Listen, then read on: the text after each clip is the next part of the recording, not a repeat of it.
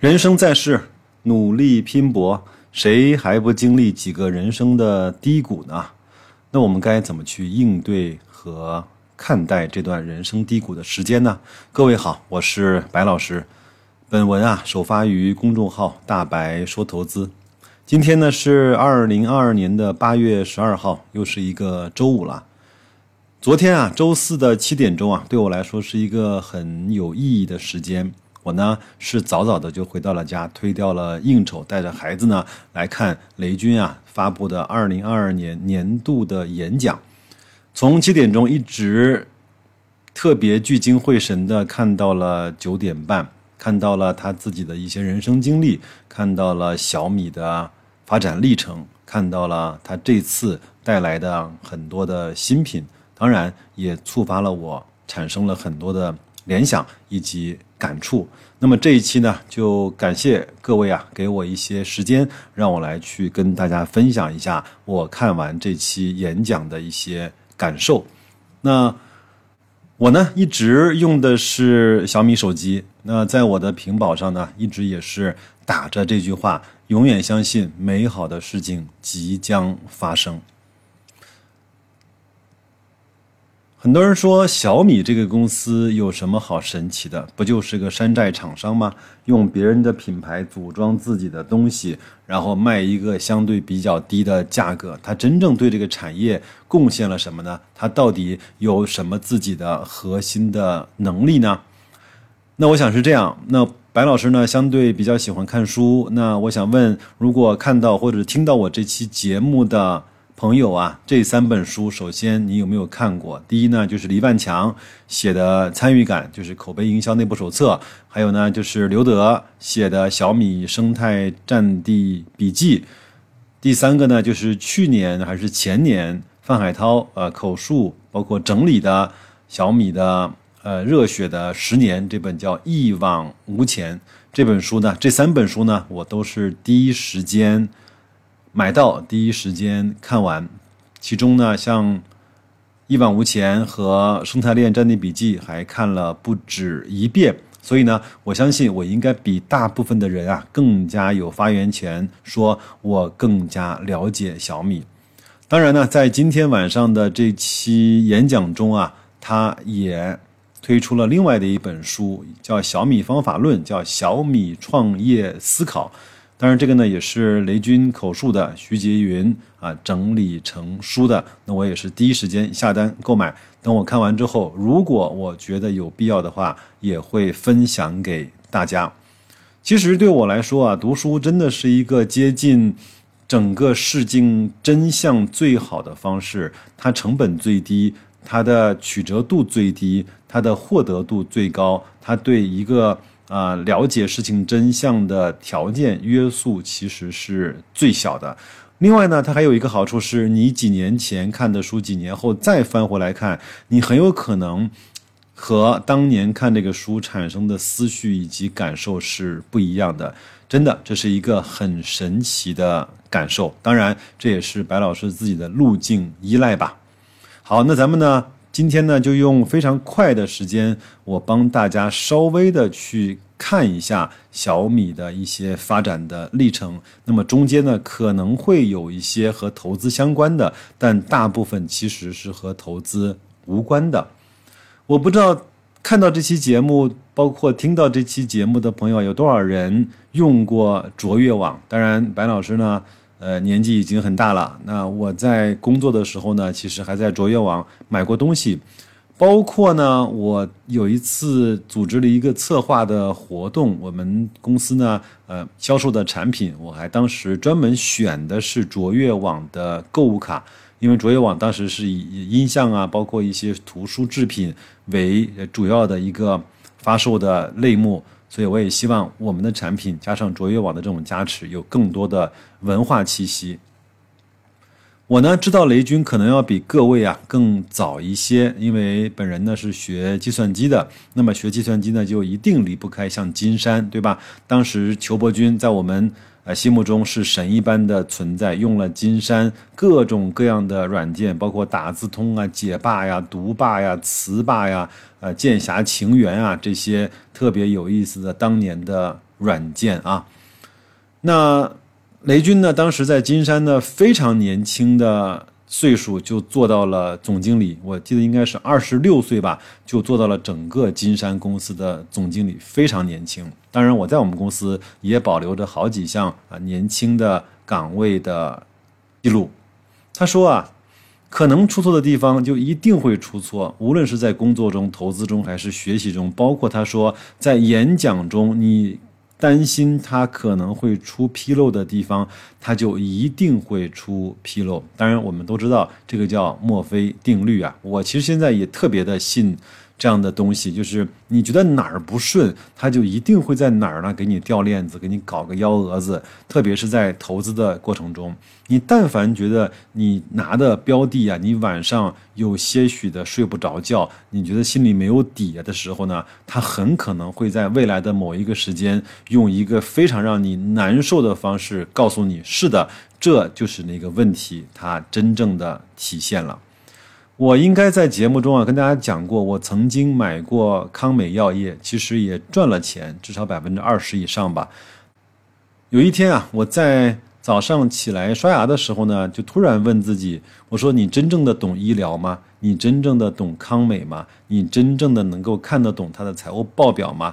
你对它的创始人和管理团队真的有足够的信心吗？在问了这些问题之后啊，我在早上开盘的时候，我就毅然决然地卖出了康美。当然，没有过太长时间，它就爆雷了。这个呢，当然也是一种心理的强化，当然也是一种运气的成分。但我觉得，让你不踏实的部分，我觉得你要么把它搞懂变踏实，要么呢，你就先不要去碰它，或者是做更多的更坏的准备和打算。这一点呢，我相信哪里有用户的痛点，哪里就会有创业的机会啊！是雷军这么多年多次成功创业的一个最核心的底层代码。他其实无论是在金山，还是在做天使投资的时候，还是在做小米的时候啊，他都秉承着这样的一个观点：他更多的产品是从用户出发，他更多的服务是从用户出发，他更多的架构以及发展的方向其实也是从用户出发。因为只有用户的这种转变，才成为了雷军口中的风口。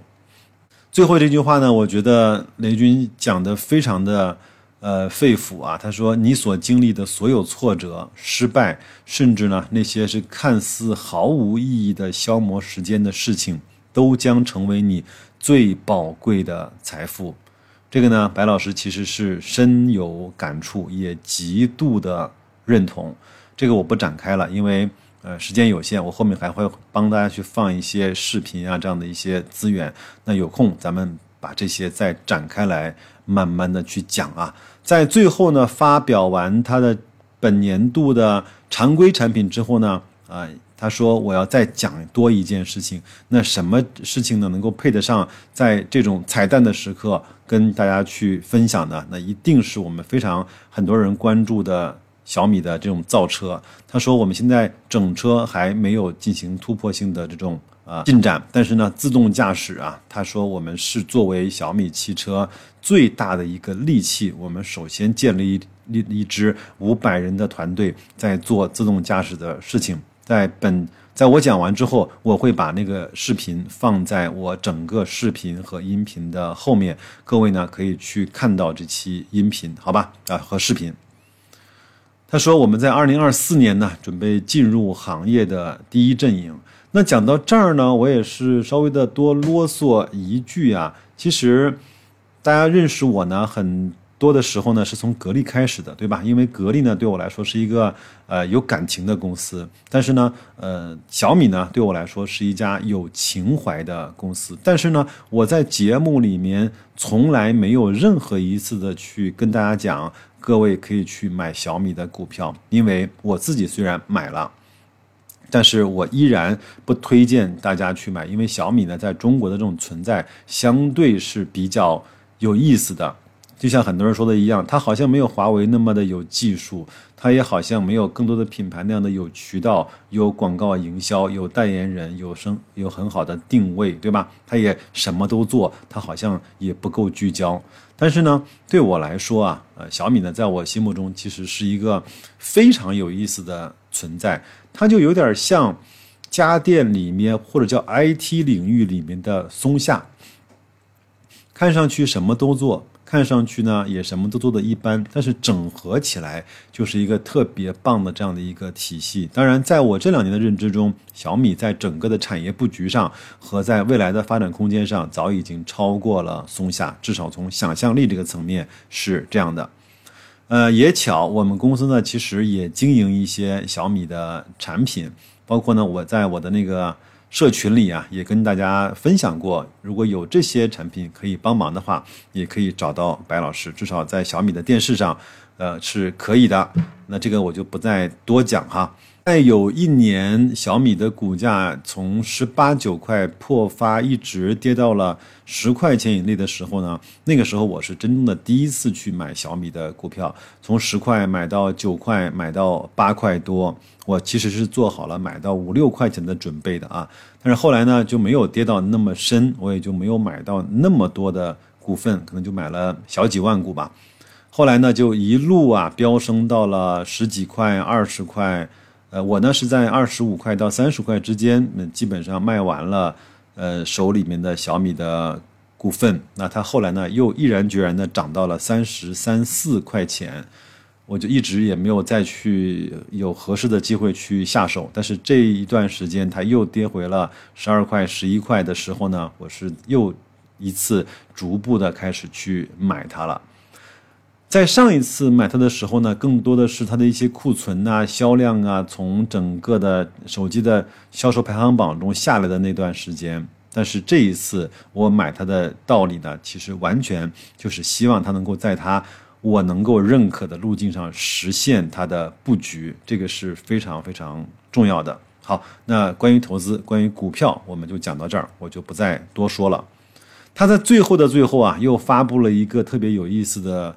产品啊，叫 Cyber One，就是全尺寸的人形仿生机器人。其实很多的公司啊，包括像美国的谷歌啊，包括像这些公司都在进行这方面的研究。我相信以后啊，这种 IT 啊，包括像 IOT 这样的产品的形态，它一定会是啊，它一定不会是音箱，它一定也不会是一个投影机。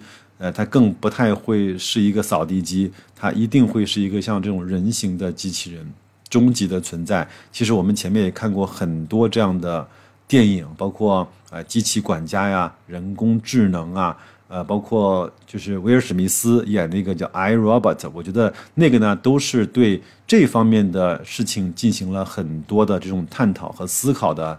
电影，各位可以去看一看。当然，它还很弱小，它还很愚笨，甚至看起来看起来有点蠢。那我后面也会给大家放一个视频，各位可以去看一看。但是呢，这就代表了小米呢，他认为未来的风口和趋势在什么样的地方？那更多的在今天的。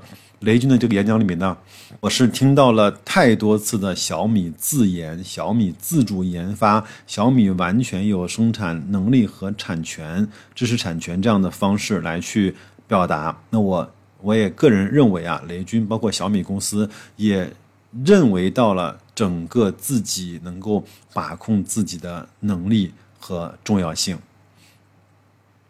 最后呢，也是我非常想说的，就是小米呢，它是围绕人的生活更好的为人服务，紧密的连接人和万物这样的一家公司。那这个呢，就是我非常快速的为大家分享了我对小米，包括雷军这场演讲的我的一些感受啊。那我还有一个。最大的期待和最大的，我认为小米可以去用的杀手锏呢，就是它现在是在中国的企业里面唯一的一家能够把家电、呃影音、呃 AIoT，包括手机和所有的东西能够融合在一起，并且融合的非常呃无违和感的这样的一家公司。现在华为其实非常厉害，它也在。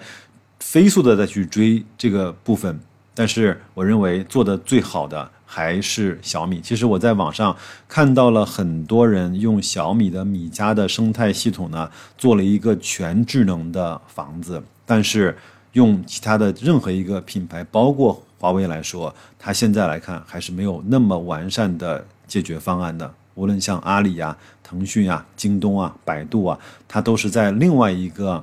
或者说，在那个细分的领域做得非常强大，但是在民用的可以把任何的东西连接在一起的那个部分，小米绝对在全世界来看都是一个非常值得期待和有可能会给我们惊喜的公司。当然，我不是因为这些势力和世俗的表现我才会去关注小米，因为整个小米对我来说，它的体验非常好，它对客户对。